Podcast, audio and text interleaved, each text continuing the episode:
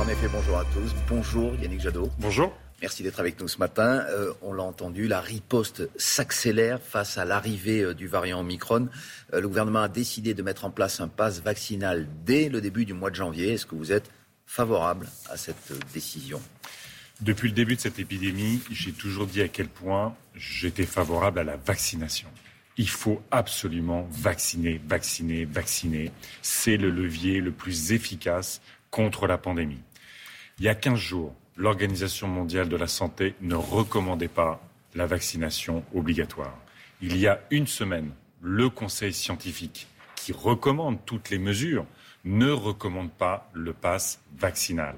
Donc pour ma part, je suis la science, je suis à l'écoute de ce que disent les scientifiques. Aujourd'hui, ils ne recommandent pas le pass vaccinal. Donc moi, à ce stade, j'écoute le conseil scientifique. On entend un paradoxe dans ce que vous dites, si je puis me permettre. Vous dites il faut vacciner, vacciner, vacciner, je reprends le mot, mais en même temps, il ne faut pas imposer cette vaccination.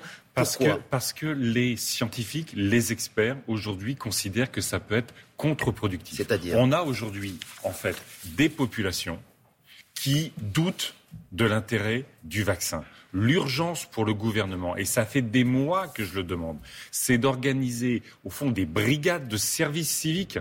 Quand vous voyez comment travaille la Croix-Rouge et d'autres associations pour aller vers les populations les plus éloignées de la santé, parce qu'une bonne partie des non-vaccinés, ce sont des populations âgées, très isolées, ou ce sont des personnes qui sont souvent sans ressources, sans emploi ou avec des difficultés sociales qui sont depuis des années très éloignées de la santé. Donc l'enjeu, ce n'est pas de les culpabiliser.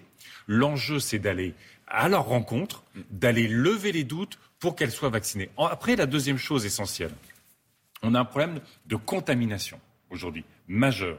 La contamination se déroule beaucoup dans les écoles. Et moi, je reste sidéré, sidéré et choqué que ce gouvernement n'ait toujours pas mis en place les capteurs de CO2 dans les classes comme dans tous les lieux clos qui reçoivent du public. On sait que c'est un outil essentiel. Tout le monde le recommande. Depuis un an, tout le monde recommande Et la vaccination des enfants dans, ce, dans cette matière Vous pensez qu'elle va La, la vaccination est libre. Je comprends parfaitement qu'on vaccine les enfants qui ont des facteurs de comorbidité, mais aujourd'hui, euh, la, difficulté qu'on a avec euh, le virus et les enfants, c'est leur contamination plus que leur maladie. Donc il faut que le ministre Blanquer arrête de donner des leçons à tout le monde et qu'il mette en place des capteurs de CO2 dans les écoles pour, vous, la solution. pour pouvoir aérer. Mais Enfin, dernier point, si vous me permettez, il n'y aura pas de résolution de cette pandémie tant qu'on n'aura pas vacciné dans le monde entier. Il nous faut absolument lever les brevets. On n'est pas en train d'organiser une rente pour les labos pharmaceutiques avec un rappel tous les cinq mois, tous les six mois. Il faut vacciner dans le monde entier. Et puis, si vous me permettez un dernier mot là-dessus, Biden vient de lancer un grand plan de riposte au Covid. C'est la mise en place des tests gratuits. Il est quand même invraisemblable que ce gouvernement, à la différence de beaucoup de gouvernements européens, et maintenant de Biden ne rendent pas les tests gratuits pour favoriser, euh, au fond, les, bah, voilà, les tests et puis évidemment l'isolement des personnes Quand contaminées. Vous bien, euh, Yannick Jadot, par rapport à la question de départ, ça veut dire que la semaine prochaine, les députés écologistes voteront contre l'instauration d'un pass vaccinal. On n'a pas le texte. On n'a pas le texte. Moi, je... on, sait, on sait de quoi il retournera, Gabriel euh, encore, hier, encore hier, on ne savait pas s'il allait y avoir un pass pour les entreprises ou pas.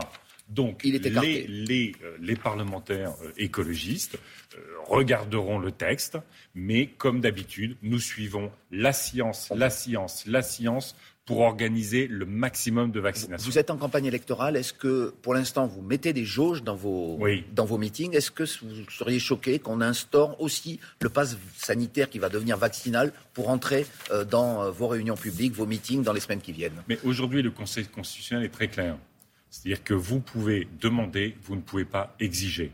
Quand euh, nous, on a effectivement on a adapté nos jauges de réunion publique pour garantir, euh, vous voyez, le port du masque absolument obligatoire, et puis évidemment l'éloignement des personnes qui assistent aux réunions publiques. Vous, nous, on, a, on met à disposition des autotests. Oui. Beaucoup. Mais il y a un nombre limite. Beaucoup il y a un nombre limite de personnes. Pour l'instant, on a bloqué à 350.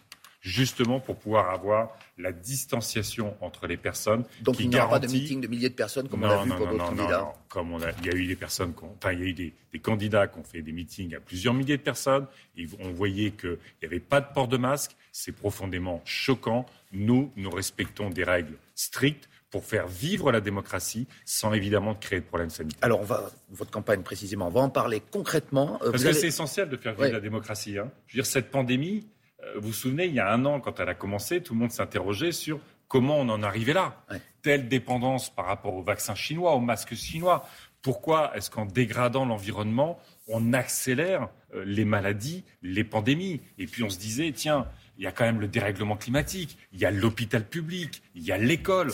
Tous ces sujets-là sont, des sujets essentiels. Vous allez les mettre. Et ça doit être des sujets essentiels de la campagne présidentielle. Ça ne doit pas être mis de côté. Et l'un des autres sujets que vous allez mettre en lumière pendant cette campagne, vous l'avez présenté il y a quelques jours, ce sont vos propositions pour le monde du travail. Alors, je, vous résume, hein, vous proposez une baisse du temps de travail, des augmentations de salaire, mais en quoi euh, ça vous distingue, vous, le candidat écologiste, des, des autres candidats de gauche qui proposent peu ou prou la même chose? Écoutez, euh, moi je fais mes propositions. Euh, euh, aujourd'hui, s'il y a une candidature écologiste dans cette élection présidentielle, c'est parce qu'on ne peut plus échapper aux enjeux du dérèglement climatique. Vous voyez bien à quel point il y a une accélération du dérèglement climatique. Le président de la République n'en parle même pas quand il fait deux heures d'émission sur son bilan. Et c'est un levier extraordinaire pour notre agriculture, pour notre industrie, pour nos entreprises, pour l'emploi, pour le pouvoir d'achat. Et donc sur le travail on a deux enjeux. Un, les bas salaires, il faut les augmenter.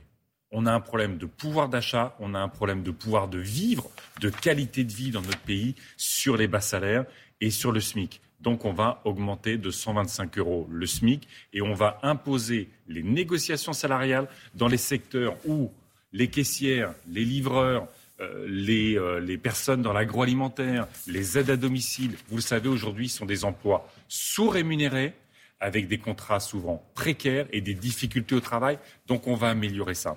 Et puis il y a effectivement un enjeu qui est majeur, c'est la question de la santé au travail.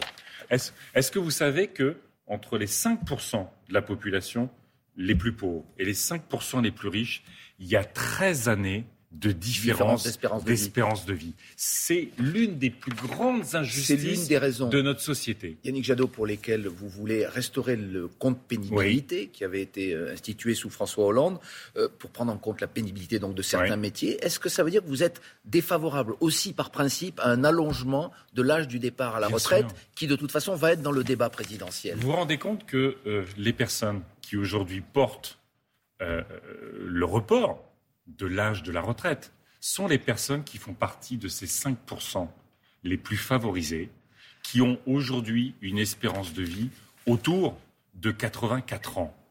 Et il parle, au fond, euh, de la mise en difficulté des personnes qui vont avoir une espérance de vie de 4 ans après le départ à la retraite. Donc, Et ben, je trouve ça profondément injuste, profondément choquant. Oui, ce gouvernement Macron, en supprimant l'exposition aux produits chimiques, le port de charges lourdes, euh, les vibrations, les postures tout traumatisantes qui, le compte pénibilité. qui faisaient le compte pénibilité, a remis en cause tous les, tous, les, tous les programmes qui étaient en train d'être installés dans les entreprises pour traiter la santé au travail. Eh bien oui, nous ferons de cette inégalité d'espérance de vie un, marqueur très fort de notre programme et de notre prochain quinquennat. Alors votre programme, la situation euh, ne s'est pas éclaircie parmi les candidats de gauche, c'est le moins qu'on puisse dire, malgré, ou en tout cas avec l'entrée euh, en scène de Christiane Taubira. Qu'est-ce qui pourrait faire euh, un déclic, selon vous, à partir du mois de janvier, pour que ce total des voix de gauche dépasse les 25% que lui promettent aujourd'hui les sondages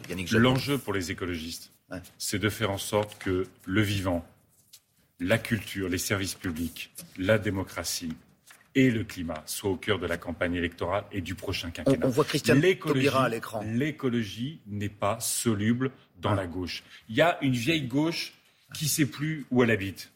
Moi, mon sujet, c'est pas de sauver la vieille gauche, c'est d'imposer l'écologie dans cette campagne. Donc, qui fasse la primaire entre les socialistes? Il y a une multiplication des candidatures socialistes, c'est leur problème.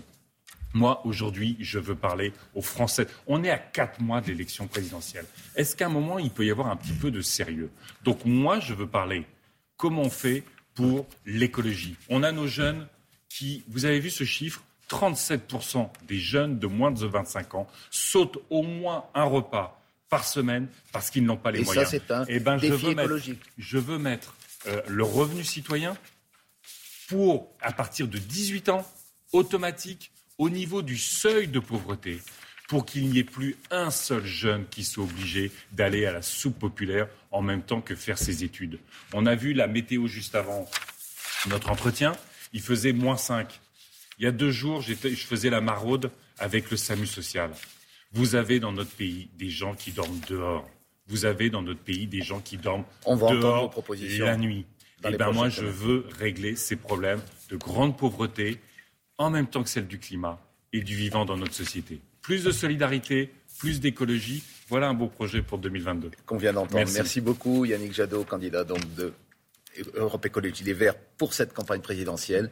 Et c'est la suite de Télématin. Merci.